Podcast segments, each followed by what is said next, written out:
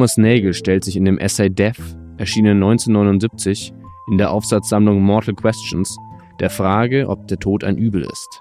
Nagels Intuition ist den Tod grundsätzlich als ein Übel des Verlustes zu beschreiben. Er verteidigt sich gegen drei Einwände, wobei seine entscheidenden Kategorien Zeit und Möglichkeit sind. Viel Spaß mit der Folge. Herzlich willkommen zu Sapre Audio, dem Philosophie-Podcast. Mein Name ist Richard Rupp. Links von mir sitzt Manuel Schäffler. Und rechts von mir Kilian Krage. Und ich möchte euch alle herzlich begrüßen zu dieser Folge. Wir beschäftigen uns dieses Mal mit Thomas Nagel, über den haben wir schon mal geredet, das ist aber jetzt schon eine ganze Weile her. Und dieses Mal geht es auch um ein anderes Thema, nämlich beschäftigt sich Thomas Nagel mit dem Tod. Und jetzt wollen wir erstmal ergründen, was Thomas Nagel überhaupt mit dem Tod meint. Danach beschäftigt er sich vor allem noch im Speziellen mit dem Tod als Übel. Und dagegen gibt es drei Einwände, die Nagel jetzt irgendwie dann auch, auch auseinander klamüsert. Dann schauen wir uns noch an, was er eigentlich denn jetzt also was denn jetzt überhaupt seine Meinung dazu? Ist es jetzt der Tod am Ende ein Übel oder eben nicht? Was ist für Nägel der Tod? Ja, was er ja zuerst mal sinnvollerweise vornimmt, ist eine gewisse Einklammerung von Dingen, die auch mit dem Tod äh, in Berührung stehen. Und zwar sagt er, er möchte hier sich nicht damit beschäftigen, was passiert irgendwie nach dem Tod, gibt es ein Leben nach dem Tod und solche Fragen, die klammert er schon mal ein. Und ferner möchte er sich auch nicht damit beschäftigen, was bedeutet der Tod einer Person für deren hinterbliebene Freunde und so weiter oder für die Gesellschaft, sondern er will sehr stark fokussiert sein auf, was bedeutet der Tod für die Person, die ihn erleidet, also für das Subjekt, das stirbt. Ja, kann man ja schon mal fragen, bedeutet der überhaupt irgendwas für dieses Objekt, das stirbt?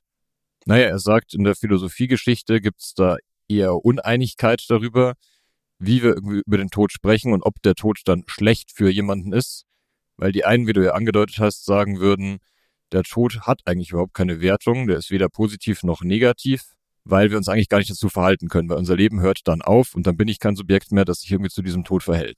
Das heißt, wenn ich nur die Perspektive des einen Subjekts nehme, das stirbt, dann hat dieses Subjekt eigentlich gar keine Perspektive mehr auf dieses Ereignis. Ja, das ist der erste Einwand.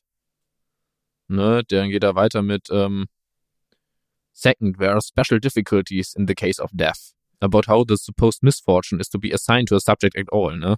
Also, wie du gerade gesagt hast, was machen wir denn da, wenn überhaupt niemand mehr ist, die man das irgendwie zuschreiben kann? Und die andere Sache ist, er sagt ja speziell, dass er auch Tod nicht über die positiven Eigenschaften des Todes definieren will. Und er sagt so, es gibt die eigentlich nicht, sondern wenn, dann muss man halt Tod als Verlust irgendwie sehen. Und wenn wir jetzt aber sagen, was ist ein Übel, also ist ein Übel nicht etwas, was mir irgendwie aktiv passieren muss, also was ich irgendwie in dem Sinne auch erleiden muss, damit ich es auch als Übel sehen kann, oder könnt, oder gibt es überhaupt so eine Form von generellen Übel? Und ein weiterer Einwand, den man halt sagen kann, ist überhaupt anzuzweifeln, dass man den Tod eben als ein Übel generell beschreiben kann. Was, glaube ich, noch wichtig ist als Ergänzung ist, weil du ja davon gesprochen hast, dass der Tod keine positiven Eigenschaften hat, dass das eben in dem Fall nicht als Wertung gemeint ist. Der Tod hat nicht keine guten Eigenschaften, sondern der Tod hat für Nagel eigentlich gar keine Eigenschaften. Also der ist nicht inhaltlich gefüllt in einer Weise, dass wir sagen würden, wenn wir sterben, passiert A, B und C. Und das wissen wir und dann beurteilen wir das, ob das jetzt gut für unser Leben ist oder schlecht für unser Leben. Sondern würde sagen, wenn wir über den Tod reden, dann reden wir darüber, dass der Tod uns etwas nimmt. Das ist eigentlich das Einzige, was er tut. Genau. Also es geht vielmehr um die Abwesenheit von dem, was vorher war, nämlich dem Leben. Aber das ist die einzige Art, wie wir den Tod verstehen können, wenn wir uns in der philosophischen Weise damit beschäftigen wollen. Ich glaube aber schon, dass Nagel sagt, dass der Tod als Sachverhalt wie ein Damoklesschwert über jeder menschlichen Existenz schwebt. Und zu diesem Sachverhalt kann ich mich sehr wohl verhalten. Ich kann mir nur nicht vorstellen, wie es ist, tot zu sein. Und zu diesem Zeitpunkt nach meinem Tod kann ich mich nicht verhalten. Aber zu dem Sachverhalt, dass ich sterblich bin, kann ich mich sehr wohl verhalten.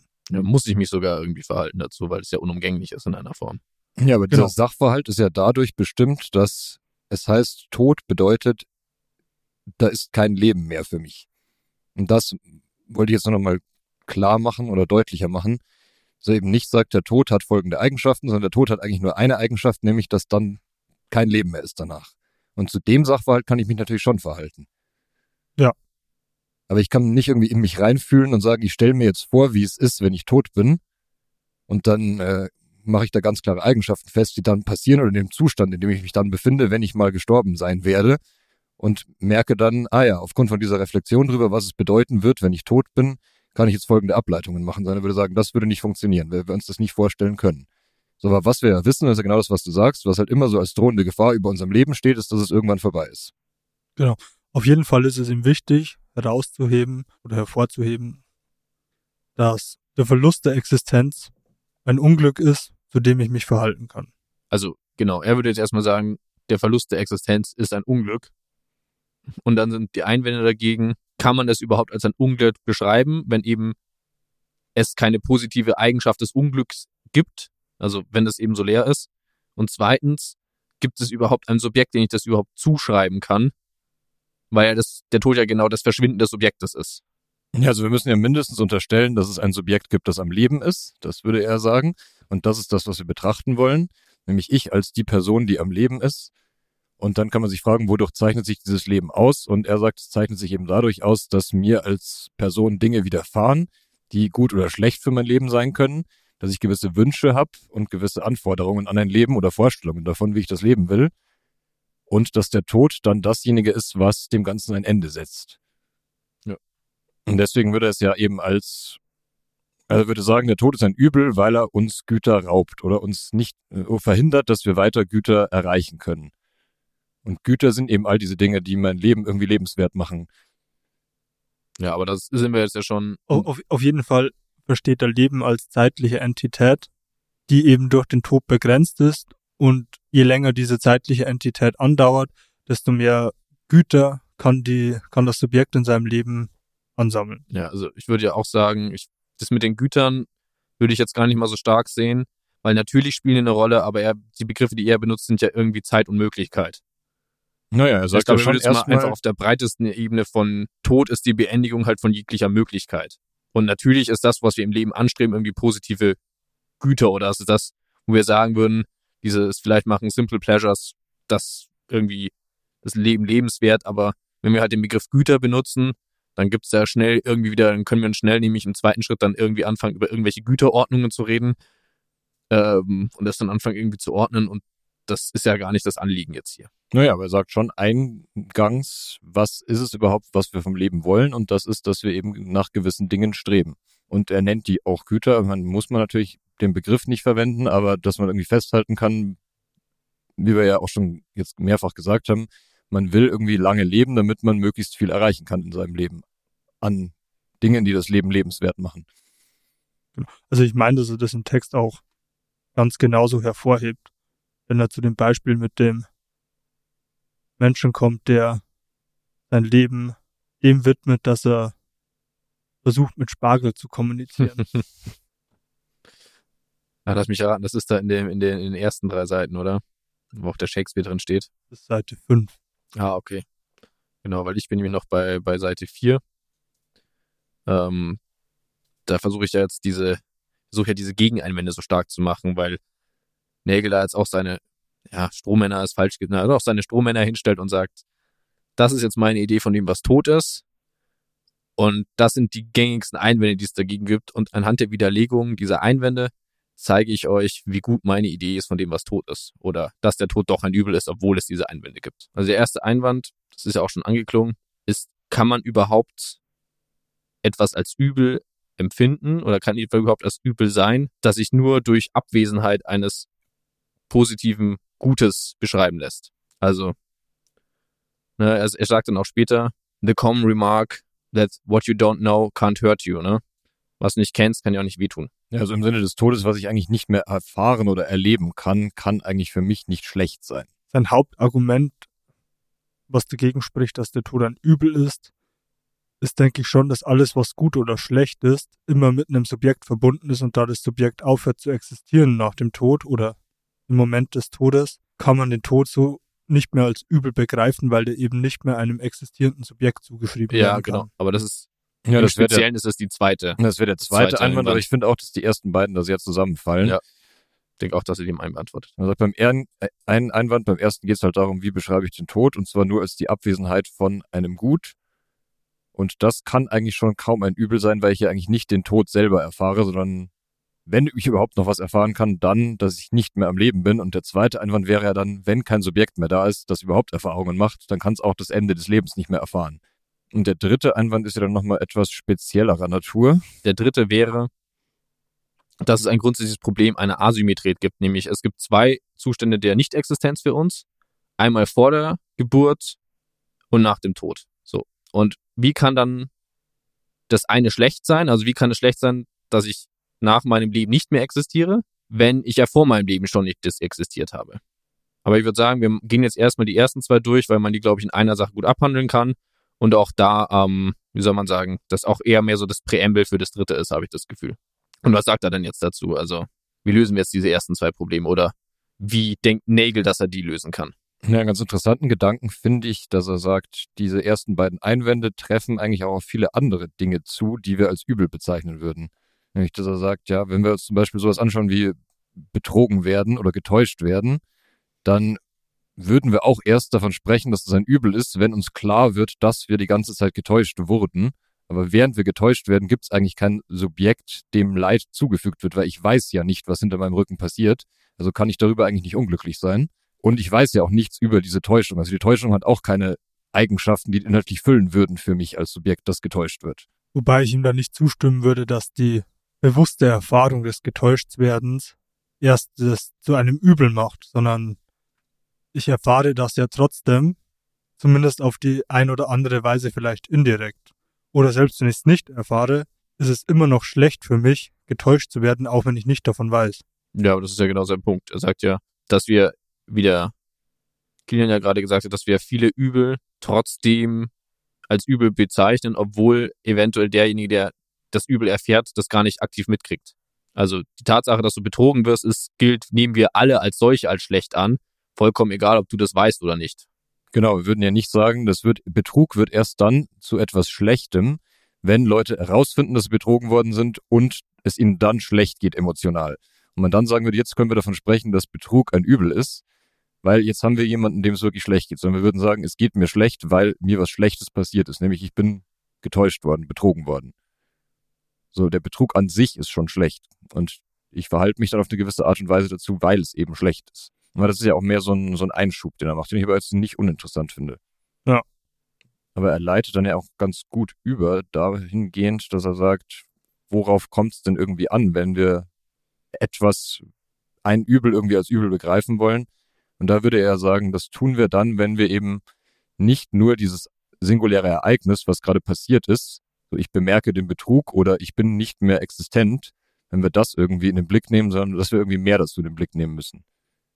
Nämlich, dass wir irgendwie auf die ganze Biografie einer Person schauen müssen, auf die Geschichte der Person schauen müssen und auf die ganzen Umstände, in die diese Person eingebettet ist. Da sind wir ja auch schon wieder recht in der, in, in so auch in anthropologischen Fragen, mit denen wir uns ja auch anfangs schon in unserer Podcast-Karriere beschäftigt haben. Dann muss man sich aber fragen, kann ich dann das einzelne Übel irgendwie noch festmachen? Oder ist dann, oder wie, wie meint er das jetzt? Oder sind dann jetzt auf einmal irgendwie alle, naja, alle, alle Dinge, die, alle schlechten Dinge, die mir passieren, jetzt irgendwie offen zur Diskussion, ob sie da nicht irgendwie im Rahmen meiner Biografie sich doch als was ganz Fantastisches ereignet haben. Ja, ich würde sagen, sie erweisen sich erst als irgendwas, das gut oder schlecht ist, wenn du es im Kontext deiner ganzen Biografie siehst. Ja, aber wenn mir jetzt ja was passiert, dann habe ich ja nicht den Kontext meiner, also dann habe ich den Kontext meiner ganzen bisherigen Biografie. Also naja, er macht nicht, das wenn mir jetzt der Fuß gebrochen wird und ich deswegen im Krankenhaus dann die Liebe meines Lebens kennenlerne, dann ist es sicherlich ganz großartig, dass mir, dann würde ich in zehn Jahren sagen, wäre mir dieser Fuß nicht gebrochen worden, hätte ich niemals die Liebe meines Lebens kennengelernt. In dem Moment, wo mir der Fuß gebrochen wird, bin ich aber erstmal nicht darüber erfreut, dass mir der Fuß gebrochen wird. Das muss ich ja mal irgendwie klar als übel beschreiben können. Ich glaube, das Übel eines gebrochenen Fußes wäre für ihn nicht in derselben Kategorie Mhm. von Dingen, die wir so wie den Tod verstehen können, als ein Übel, das nicht eine gewisse inhaltliche Füllung hat. Weil der gebrochene Fuß ist ja sehr, sehr klar gefüllt. Da weiß ich auch genau, was für Konsequenzen ich habe. Ich kann schlechter laufen, ich habe körperliche Schmerzen. Und ich weiß aber auch, das wird wieder vorbeigehen. Also da weiß ich ja genau, mit was ich es zu tun habe. Wobei das Übel, das dem Subjekt zugeschrieben wird, nur im Kontext der Geschichte des Subjekts zum Übel wird. Mhm. Es ist halt eben kein Übel dass du den Fuß brichst, wenn du dadurch die, Liebe, die Liebe deines Lebens kennenlernst. Ja, aber du kannst dich jetzt zu dem Zeitpunkt, wo du mit dem gebrochenen Fuß im Krankenhaus liegst, sehr gut dazu verhalten, was das jetzt für dich bedeutet. Und um so ein Übel handelt es sich ja nicht, wenn wir von Betrug reden, wenn wir von Täuschung reden oder wenn wir von Tod reden. Weil da haben wir ja genau das Problem, dass ich als Subjekt mich nicht dazu verhalten kann in derselben Weise, weil ich entweder nicht weiß, dass ich getäuscht werde oder weil ich nicht mehr existiere, um mich dazu zu verhalten, dass ich nicht mehr existiere. Deswegen würde ich sagen, das mit dem gebrochenen Fuß ist ein schlechtes Beispiel und wir nehmen vielleicht einfach das Beispiel, das er selber macht in, im mhm. Text, wo er Folgendes konstruiert, nämlich, dass ein hochintelligenter Erwachsener durch einen Unfall eine Hirnschädigung erfährt, die ihn so weit zurückwirft, dass er nur noch die geistigen Fähigkeiten eines Säuglings hat. Und da würden wir sagen, das ist ein schweres Schicksal für diese Person. Und mit so jemandem hätten wir auf jeden Fall Mitleid. Wir würden sagen, dass es ein Übel ist, was der widerfährt, dieser Person. Und trotzdem würde man aber nicht sagen, im geistigen Zustand eines Säuglings zu sein, ist per se schlecht, weil Säuglinge sind immer in diesem Zustand, wenn sie Säuglinge sind. Und wir würden sagen, das ist eigentlich gut. Das Kind ist glücklich, wenn es was zu essen hat, wenn es die Liebe seiner Eltern erfährt und so weiter. Es ist nicht per se schlecht, in diesem geistigen Zustand zu sein, aber aus der Biografie eines intelligenten, erwachsenen Mannes der zurückgeworfen wird auf diesen Zustand, würden wir sagen, das ist ein Übel, wenn wir eben seine Geschichte mit anschauen. Und es kommt der Fakt hinzu, dass der Mann, wenn er im geistigen Zustand als Säuglings ist, sich eben auch wieder nicht dazu verhalten kann, dass er da jetzt ist. Er kann nicht sagen, was ihm selber fehlt. Also ihm geht es hier vor allem dann um die Abwägung von Möglichkeiten, hm. weil der geistige Zustand, in dem ein Säugling ist, da gibt es keine große Range an Möglichkeiten, wie der anders sein könnte. Aber bei dem erwachsenen Mann könnte man abwägen, wo er jetzt sein könnte, wenn ihm dieses Unglück nicht widerfahren wäre. Genau, das müssen wir eben dann irgendwie in diese Gleichung mit aufnehmen, dass wir sagen können, einem intelligenten, erwachsenen Menschen steht das Leben offen und er verliert das alles, weil er eben wieder in diesem Zustand ist. Aber das ist für ihn schlecht, weil er diesen Zustand schon lange überwunden hat, weil er dem entwachsen ist und sich wohin entwickelt hat, wo er sehr viel mehr Möglichkeiten hat. Und die werden ihm geraubt, so wie ja Nagel dann sagen würde, das ist ein Beispiel dafür, was mit, beim, beim Tod passiert, weil wenn ich in diesem geistigen Zustand des Säuglings bin, kann ich nicht mehr darauf reflektieren, was für Möglichkeiten ich gehabt hätte, als ich noch gesund war. Genau. Und ich meine, der Hauptpunkt, den er damit machen möchte, ist, dass er dann sagt, wir dürfen nicht davon ausgehen, dass wir jemandem Eigenschaften zuschreiben über Gut und Böse, was ihm widerfährt, wenn wir das nicht in Relation zu der zu der Zeit sehen, in der die Person lebt.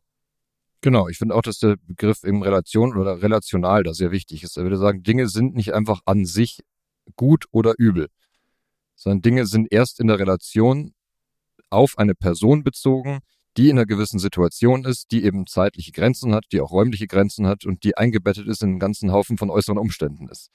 Wenn wir darauf das Übel beziehen, wie die Frage nach dem Tod, dann können wir uns erst ein Urteil drüber machen dieser erste Einwand ist damit, glaube ich, auch ganz gut entkräftigt. Und dann geht's, geht er ja weiter, dann sagt er, ähm, gut, also ein, äh, ein toter Körper ist halt erstmal ein toter Körper. Und den können wir jetzt ja nicht irgendwie ein Unglück zuschreiben. Also wann, wie und wann erfährt man jetzt dieses Unglück des Todes oder dieses Übel des Todes? Das ist jetzt die nächste Frage, die ist ja noch nicht geklärt. Ja, ich würde mal kurz zurückgehen zu, zu seiner Eingangsbestimmung, weil er nämlich auch sagt, was nicht ausreichen würde für ein Leben, das irgendwie lebenswert ist, ist, dass man sagt, einfach nur so eine organische Unversehrtheit. So mein Körper funktioniert und wird irgendwie genährt und dann sprechen wir vielleicht biologisch von Leben, aber das ist nicht die Art von Leben, die er meint. Wenn er von dem Leben redet, das ein Subjekt hat und dieses Leben dann durch den Tod beendet wird. Und da anschließend an diese doch irgendwie auch noch wichtige Bemerkung, würde ich eben sagen, was ist denn dann das Leben, das wir als Subjekt leben? Und das besteht eben darin, dass wir eingebunden sind in vielerlei Umstände und in Zeitlichkeit und eben in eine Richtung gerichtet nach vorne sehr viele Möglichkeiten haben und Potenziale haben, die wir verwirklichen können, Dinge, die wir tun können, die uns Freude machen, Projekte realisieren können und so weiter.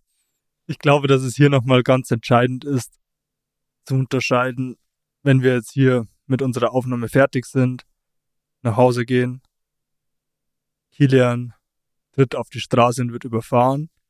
Dann ist Kilians Tod erstmal ein Übel für uns, aber wir können erstmal nicht diesem Tod ein Übel zuschreiben. Und es wäre ein Übel für sein Leben, weil er seine Potenziale eben nicht mehr entfalten kann. Aber zu diesem Kilian ist überfahren worden, kann, kannst du dich dann eben nicht mehr verhalten, wenn du tot bist und deswegen ist der Tod als Ereignis primär nicht als übel zu verstehen. Ja, sondern die Konsequenzen daraus können wir als übel oder als gut verstehen, aber nicht das Ereignis selbst. Genau, er würde halt sich dagegen aussprechen, dass man so Partikularereignisse nimmt und denen direkt irgendeinen Wert zuschreibt. Sondern er würde sagen, dieser Tod, der mag eben für meine Freunde und Verwandten und so weiter, mag das eine Rolle spielen, die können sich damit auseinandersetzen, aber ich kann es dann nicht mehr. Deswegen ist es kein Übel. Aber ich wäre dann äh, als nicht mehr existierendes Subjekt, würde man sagen, mit dieser Person hätte man Mitleid, weil es ja schade, dass sie so früh gestorben ist, weil sie hatte nicht die Gelegenheit, irgendwie Potenziale zu entfalten und sich auf diese ganzen Unwägbarkeiten und Möglichkeiten des Lebens einzulassen. Und deswegen würden wir sagen, der Tod als isoliertes Ereignis kann dann kein Übel sein demnach. Aber das Übel liegt darin, dass wir sagen, das Leben war vielleicht einfach zu früh vorbei. Weil man hatte nicht so viel vom Leben, wie andere vom Leben hatten. Rein Genau. zeitlich gesehen. Ja. Weil er sagen würde, Leben führen heißt, äh, das wird ein Mehr, je länger es geht. Und man, das finde ich auch relativ einleuchtend. Man würde ja nicht sagen, so, ich habe jetzt irgendwie für meinen Bedarf irgendwie genug gelebt. Ich habe genug äh, Möglichkeiten ausgeschöpft oder Dinge ausprobiert oder mich auf Dinge eingelassen und kann sagen, ja, jetzt ist es eigentlich gut. So, das würde in den selteneren Fällen zutreffen, vor allem bei Leuten, die noch irgendwie relativ jung an Jahren sind. Ja, aber also hat das jetzt aber die Frage eigentlich schon ausschöpfend beantwortet. Weil wir haben ein Übel. Ein Subjekt muss ein Übel ja irgendwie erfahren können, sonst wäre es kein Übel. Und wenn du mir jetzt dann aber sagst, gut, der Tod ist aber ein Übel, das kann ich eigentlich als solches nicht erfahren. Und dann habe ich jetzt vielleicht die Antwort auf diese Frage noch nicht ganz verstanden. Aber vielleicht klärt sich das ja, wenn wir uns noch an diesen dritten Einwand dranhängen. Vielleicht erleuchtet mir das ja dann noch mehr. Also er schreibt ja selber, das ist auch eine gute Möglichkeit, um überzuleiten auf diesen dritten Einwand, den er mit dieser, mit dieser Asymmetrie, mit dieser Ungleichheit in unserer Wahrnehmung beschreibt. Es gibt zwei Stadien unserer Nichtexistenz In, der- in der Geschichte gibt es auf jeden Fall in der zwei. Phasen, in denen du nicht existierst, nämlich die Phase vor deiner Geburt und die Phase nach deinem Tod. Und über die Phase von meiner Geburt würde jetzt erstmal keiner sagen, es ist ein Übel. Also er wendet sich ja vor allem gegen so eine gewisse Spielart, mit dem Tod umzugehen, dass man sagt, man setzt dir einfach gleich diese beiden Phasen der Nichtexistenz. Man sagt, wir haben irgendwie in der Mitte unsere Geburt und dann geht's in beide Richtungen, gleichberechtigt nach vorne und nach hinten. Zeit, die ich nicht hatte, weil ich noch nicht geboren war und Zeit, die ich nicht mehr habe, weil ich dann tot bin. Ja. Und man könnte ja sagen, das ist einfach so ein symmetrisches Spiegelverhältnis und es geht, der Zeitstrahl geht in beide Richtungen gleichberechtigt und dann könnte ich sagen, meine nicht, mein nicht geboren sein ist ein Übel und der Tod ist auch ein Übel. Weil das beides Faktoren sind, die gleichermaßen beschränken, welche Zeit ich habe, um irgendwie Erfahrungen zu machen. Aber da würde sich ja dagegen wenden und sagen, das sind zwei Dinge, die eben nicht symmetrisch zu sehen sind, sondern es macht eigentlich nur Sinn, wenn wir Zeit so betrachten, wie sie uns intuitiv vorkommt, nämlich mit einem, einer Richtung, Richtung Zukunft. Wir sagen, wir sprechen nur dann von Möglichkeiten und Alternativen, die wir realisieren können, wenn wir in die Zukunft denken. Und wir sprechen aber nicht so darüber, dass wir noch nicht geboren waren. Ich kann nicht sagen, mir wurde etwas geraubt an Lebenszeit, weil ich zu spät geboren wurde. Noch viel, noch viel stärker finde ich dann das Argument zu sagen, wenn ich früher geboren worden wäre, dann hätten sich nicht die Möglichkeiten meines Lebens verändert, sondern dann wäre ich einfach eine andere Person, Ja. die in einem anderen zeitlichen Kontext eingebettet ist. Aber wenn ich nicht so früh gestorben wäre, hätte ich mehr Möglichkeiten gehabt, um mein Leben als die Person, die ich war, weiterzuführen Genau. oder anders zu gestalten. das ist auch, wenn man dieser Theorie folgt, dann ist das immer, ist ja immer so, kennt sicherlich jeder irgendjemand, der mal zu einem hingegangen ist, ah, ich bin im falschen Jahrzehnt geboren und früher war alles besser oder diese Musik. Gerade unter uns dann recht jungen Menschen gibt es ja öfter mal irgendwie welche Leute, die dann aus irgendwelchen Gründen äh, die 80, ein, ein Ideal vorspielt, zum Beispiel ich, von der Musik der 80er Jahre haben und mit dem ganzen neumodischen Sachen können sie nichts anfangen und bla. Aber natürlich macht es überhaupt, ist es jetzt natürlich nur eine Allgemeinsprache, irgendwie so eine, so eine Flachserei im Alltag, aber die macht halt einfach hart keinen Sinn, weil wir haben ja da schon irgendwie gesprochen davon, wie Nägel so die Person als etwas ganzheitliches begreift und dann gehört natürlich halt auch ihre ganze Erfahrung und ihr ganzes Umstand und auch genau ihre, ihre direkten Umstände, ihre Geburt einfach im Wesentlichen dazu, was diese Person ausmacht. Folglich, wenn ich dann dieses Gedankenanspiel anfange, ach, was wäre denn, wenn ich jetzt 20 Jahre früher geboren wäre, dann wäre eben nicht mehr präzise ich geboren, sondern jemand anderes, der halt dann, was weiß ich, meine Genetik mit mir teilen würde oder sowas. Also sind diese entscheidenden Kategorien, sind für Nägel Zeitlichkeit im Sinne von Zukunft und Möglichkeit. Kann man sich jetzt noch natürlich wieder darüber unterhalten, inwiefern die zwei zusammenhängen. Ja, und, Aber ja- und Erfahrung. Und Erfahrung, ja. Ja, wir müssen annehmen, dass es ein Subjekt gibt, das prinzipiell dazu in der Lage ist, Erfahrungen zu machen und das zeitlich begrenzt lebt und begrenzt auch dahin bezogen, dass die Zeit nur eine klare Richtung hat. Also ich lebe genau in einer gewissen Zeit, bin da mit meinem Körper drin, also bin ich auch räumlich in einer gewissen Zeit eingebunden und an einem gewissen Ort und von da ausgehend mache ich in eine Richtung Erfahrungen und wähle aus zwischen verschiedenen Möglichkeiten und Alternativen und mir widerfahren Dinge, für die ich mehr oder weniger kann. Und all diese Dinge kann ich bewerten und sagen, das ist gut oder schlecht, was mir dazu stößt, ausgehend von meiner Geburt. Dann kann natürlich der Tod schon wieder ein, ein ganz klares Übel sein, in Hinsicht auf diesen zweiten Einwand, nämlich, dass die Beendigung dieses fortlaufenden Zukunftsstrahls nach vorne natürlich, ist das dann überhaupt ein Einwand? Jetzt muss ich kurz nachdenken. Ja, der zweite Einwand ist ja, dass das Subjekt, dass wir, um irgendwie als etwas als ein Übel zu bezeichnen, wir ein Subjekt brauchen, das dieses Übel auch irgendwann erleidet. Ja. Aber das Subjekt kann es eben als Übel verstehen, obwohl es den Tod als solch nicht erleiden kann, weil es einfach nichts mehr nach vorne gibt. Also es beendet es einfach in seinen kompletten Möglichkeiten. Genau, der Tod heißt, dass es ein Schlussstrich gezogen wird, ein abrupter, der sagt, ab jetzt wird nicht, kann nichts mehr realisiert werden. Und ich kann mir vorstellen, wie es ist, nichts mehr realisieren zu können in der Hinsicht, weil ich weiß, ich schätze das am Leben, dass es sehr viele Möglichkeiten gibt, die ich irgendwie anpacken kann, aus denen ich wählen kann, die mir entgegenkommen können. Das ist das, was Leben ausmacht für mich als Subjekt. Und ich kann mir denken, dass es besser wäre, länger zu leben, um eben mehr von diesen Möglichkeiten zu haben. Und da, weil der Tod einfach die ultimative Grenze davon ist. da muss man sich dann auch nochmal zwischen diesem Verhältnis von Tod und Sterben irgendwie auseinandersetzen mit. Weil dann könnte man jetzt ja irgendwie relativ leicht irgendwie sowas sagen, ja gut. Also, also Sterben ist halt viel leichter, weil das Sterben kann man, dadurch, dass man es ja wirklich erfahren kann, kann man es ja sehr viel leichter als Übel irgendwie erfassen. Und da darf man jetzt eben nicht den Prozess des Sterbens mit dem Tod als Konzept verwechseln. Aber ich glaube, das haben wir auch vorher schon klar gemacht. Ja, und dann ist es immer noch wichtig zu sagen, Sterben kann kein Übel sein, weil es das Menschsein konstituiert. Es ist ganz wesentlich dafür, Mensch zu sein, zu sterben. Deswegen darf man den Tod auch nicht als Übel begreifen. Also jetzt Sterben oder Tod. Also es gibt Teil des menschlichen Lebens oder dem, was es heißt, Mensch zu sein, heißt, dass deine Existenz enden wird. Genau. Auf erstmal diese ganz abstrakte Art. Und ja, ich würde dem auch irgendwie zustimmen, dass man sagt, wenn wir uns als Mensch verstehen und uns anschauen, was gehört da alles dazu, dann wäre es total merkwürdig zu sagen, dass eine der absoluten Basic-Dinge, die immer passieren werden in jedem einzelnen Leben, dass man sagt, die von vornherein, die muss ein Übel sein. Weil es ja etwas ist, was uns eigentlich erst zum Menschen macht, irgendwo auch. Aber widersprecht ihr jetzt Nägel? Weil Nägel, glaube ich, sagt am Ende schon, dass man den Tod als Übel verstehen muss. Weil er eben die Beendigung aller deiner, deiner zukünftigen Möglichkeiten ist. Auf der anderen Seite kann man natürlich Nägel dann noch angreifen, weil er damit impliziert, oder weil er daraus dann folgt, irgendwie, dass mehr Leben auch gleich immer besser ist. Ähm, und er schreibt ja auch in dem Text selber, dass das zumindest für die allermeisten Personen gilt. Oder zumindest er jetzt mal einfach für gegeben nimmt, dass das für die allermeisten Personen gilt. Aber das heißt, ihr würdet sagen, an der Stelle muss man eigentlich Nägel irgendwie klar widersprechen, oder? Nee. Weil er das so schreibt, wie ich es gesagt habe. Ja, er sagt das selber und er sieht das auch nicht unbedingt als Widerspruch, glaube ich. Er sagt, wir können diese, den Bezug, die Relation auf die Zukunft, da können wir den Tod eigentlich nur als Übel betrachten. Aber gesehen auf die Conditio Humana können wir ihn eigentlich nicht als ein Übel betrachten, vernünftigerweise. Genau.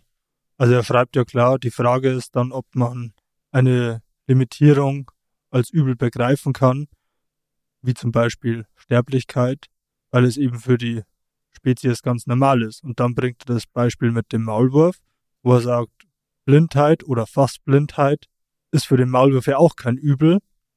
Und das wäre es für den Menschen auch nicht, wenn es der natürliche Zustand der menschlichen Spezies wäre. Mhm. Ja, er sagt, wir können eigentlich nicht wirklich gegen unsere Verfasstheit argumentieren und sagen, Genau. ich lehne das Konzept ab, dass meine Existenz endlich ist, weil das macht uns einfach zu dem, was wir sind. Wir sind Teil dieser Spezies Mensch und es gehört dazu, dass wir sterblich sind. Und da kann ich damit hadern, wie ich will und ich kann es bedauern, dass ich nicht endlos lange Zeit habe, aus Möglichkeiten auszuwählen, mein Leben zu gestalten. Ja. Das kann ich bedauern. Da kann ich auch sagen, das ist ein Übel. Deswegen würden wir sagen, länger leben ist meistens besser, weil du eben mehr Möglichkeiten ausnutzen kannst oder ausschöpfen kannst, weil du generell mehr Erfahrung machst. Aber es ist gleichzeitig unvermeidbar, dass du sterben wirst. Das darf man dann eben, eben nicht als übel begreifen. Sondern man muss sich damit abfinden, dass es so ist. Okay, aber jetzt gibt's ja irgendwie hier zwei verschiedene Ebenen. Es gibt die Ebene, wo ich mich als Objekt diesem ganzen Thematik totstelle. Und dann gibt's irgendwie die Ebene, wo man sich irgendwie als, wenn man über die Gattung Mensch oder das können wir ja fast auf alle Leben, wie sie jetzt drücken, aber wir reden jetzt im Speziellen über Mensch, über Menschen, wenn man darüber spricht. Und wenn wir über die Gattung Mensch sprechen, dann sehe ich das irgendwie noch sehr deutlich ein, dass es da keinen Sinn macht, irgendwie das als generelles Übel zu beschreiben, weil es einfach dazugehört. Aber irgendwie mein persönlicher Tod oder so ist ja schon irgendwie, naja, könnte ich jetzt schon erstmal pro, pro, äh, problematisieren. So, das ist jetzt irgendwie, ist jetzt vielleicht auch nicht die Antwort, die Nägel haben will, aber wenn der Mann irgendwie sagt, okay, er steigt in den Text ein und sagt, der Tod ist ein Übel, das sich durch die Abwesenheit vom Leben bezeichnet, und geht jetzt irgendwie raus und sagt, der Tod ist doch kein Übel. Oder nur Nee, in einer beschränkten denke- Form. Er sagt, die Antwort ist mehrschichtig oder vielschichtig und genauso sollten wir sie auch sehen. Er sagt, wir, aus der Perspektive des gelebten Lebens, das ich selber führe, ist der Tod ein Übel, weil er dem, wie ich mein Leben führen möchte, ein Ende setzt. Mhm. Aber aus der Perspektive, die ich ja auch auf mich selber haben kann, eher so einer dritten Person Perspektive, wo mir ja klar ist, dass ich ein Mensch bin, der sterben wird, kann ich es eigentlich schlechter als übel ansehen. Weil es eine Beschreibung ist, einfach. Es gehört halt dazu. Also ich würde das so aufteilen. Das eine ist halt, Äh, Also schreibt er ja auch genau in dieser Aufteilung. Er sagt, von einem Standpunkt aus betrachtet, das menschliche Wesen offensichtlich eine natürliche Lebensspanne haben, die nicht sehr viel länger als 100 Jahre ist, kann man das nicht als übel begreifen. Aber das Gefühl eines einzelnen Menschen, diese Erfahrung zu machen, ver- verkörpert diese Idee der natürlichen Begrenzung eben nicht. Gut, äh, ich habe nur noch mal so äh, angestrengt nachgefragt, weil das heißt, dass nämlich irgendwie so Strömungen wie Existenzphilosophie, die sich ja schon auch sehr wesentlich mit dem persönlichen Tod auch beschäftigen, die also auch für Nägel nicht komplett sinnbefreit sind.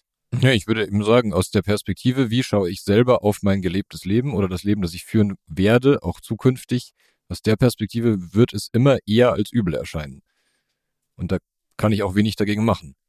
Aber es erscheint als übel nicht, weil er per se schlecht ist, der Tod, sondern weil dir die Tod, der Tod die Möglichkeit nimmt, verschiedene Güter in deinem Leben weiter auszubauen. Genau. Deswegen habe ich auch vorhin nochmal über diese Idee von Sterben, also wirklich den Prozess des Sterbens geredet, weil der kann mir sehr wohl als übel erscheinen, nämlich wenn ich einen, wie soll man sagen, einen schlimmen Tod habe, wo ich im Krankenhaus irgendwie zehn Tage liegen muss und unfassbare Schmerzen habe, dann ist es ja schon irgendwas, was man ganz klar als übel beschreiben kann, aber das trifft ja auch gar nicht auf die Kategorien zu, die Mägel halt eben aufmacht. Und deswegen ist es auch gut, in Anführungszeichen, länger zu leben, weil ich dann eben einfach mehr Zeit habe, verschiedene Güter, die mir wichtig sind, in meinem Leben auszubauen. Ja, ich würde auch sagen, er spricht sich für ein längeres Leben aus, aber eben auch nicht für ein endloses. Ja. Ja, das könnte man ja schon auch noch problematisieren. Das macht er hier in der Kürze, die er hier hat, muss er das auch nicht. Aber man kann sich natürlich schon fragen, ist das dann limitless? Kann ich sagen, ist es nicht immer besser, länger am Leben zu sein, um eben genau diese Möglichkeiten zu haben? Oder gibt es da auch irgendwie eine Grenze? Ich glaube, er stellt das nur mal so am Rand als Frage. Er sagt, gibt es irgendeine sinnvolle Grenze, die wir annehmen können, wann ein Mensch genug Möglichkeiten ausgeschöpft hat, genug ausprobiert hat, genug erfahren hat?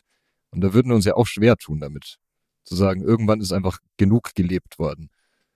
Ja. Oder ich könnte sagen, ich habe halt nur eine gewisse Anzahl von Dingen, die ich gerne in meinem Leben tun würde und irgendwann ist das erschöpft, weil ich einfach als Person, was mir auch so wichtig ist, als Subjekt mit all seinen Begrenzungen in seiner Situation, vielleicht auch einfach mit meinem Charakter irgendwann ausgeschöpft habe, was ich sinnvollerweise vom Leben erwarten kann. Vielleicht gibt's auch den Punkt, wo man sagt, man hat alles erreicht und blickt auf das Leben zurück und sagt, das ist jetzt wirklich sehr in Ordnung, dass diese Möglichkeiten jetzt langsam sich verengen und irgendwann aufhören. Ja, ist auch wieder eine Frage, über was für eine Art von äh, Leben man dann halt auch irgendwie spricht, ne? wenn halt Leben erstens so nah mit dem Tod verbunden ist. Oder wenn man jetzt so Kategorien wie Altern wegnehmen könnte oder ich sag mal so die biologischen Beschränkungen wegnehmen könnte, wie es dann vielleicht irgendwelche anderen Theorien oder irgendwie irgendwelche anderen Vorschläge gibt, ne? Wir haben mal eine Folge zum Mind-Uploading gemacht oder sowas. Ähm, Ne, aber Nagel würde dann, glaube ich, klar sagen, wenn diese Möglichkeiten realisierbar werden, dann ist der Mensch halt eben kein menschliches Wesen mehr, sondern irgendwas Neues, was anderes. genau, dann ist nämlich und- die, diese erste Ebene des Gattungsbegriffs trifft dann halt nicht mehr zu, ne? Ja, und es wäre auch ein Problem für seinen Subjektbegriff, wenn er sagen würde, wenn ich kein zeitlich und räumlich begrenztes Subjekt mehr bin, weil ich zum Beispiel nur noch digital existiere und potenziell unsterblich bin, dann bin ich ja wieder genau in so einer ganz anderen Situation, wo der Blickwinkel auf diese Frage eine ganz andere sein muss. Also es verschiebt sich ja meine ganze Bewertung, was gut und schlecht ist, dann, wenn ich nicht mehr innerhalb der Limitierungen, was es heißt, Mensch zu sein, lebe, sondern es ist ein anderes Leben einer anderen Person oder eines anderen Subjekts für ihn. Ich glaube, wir sind jetzt ganz gut durch den Text gekommen.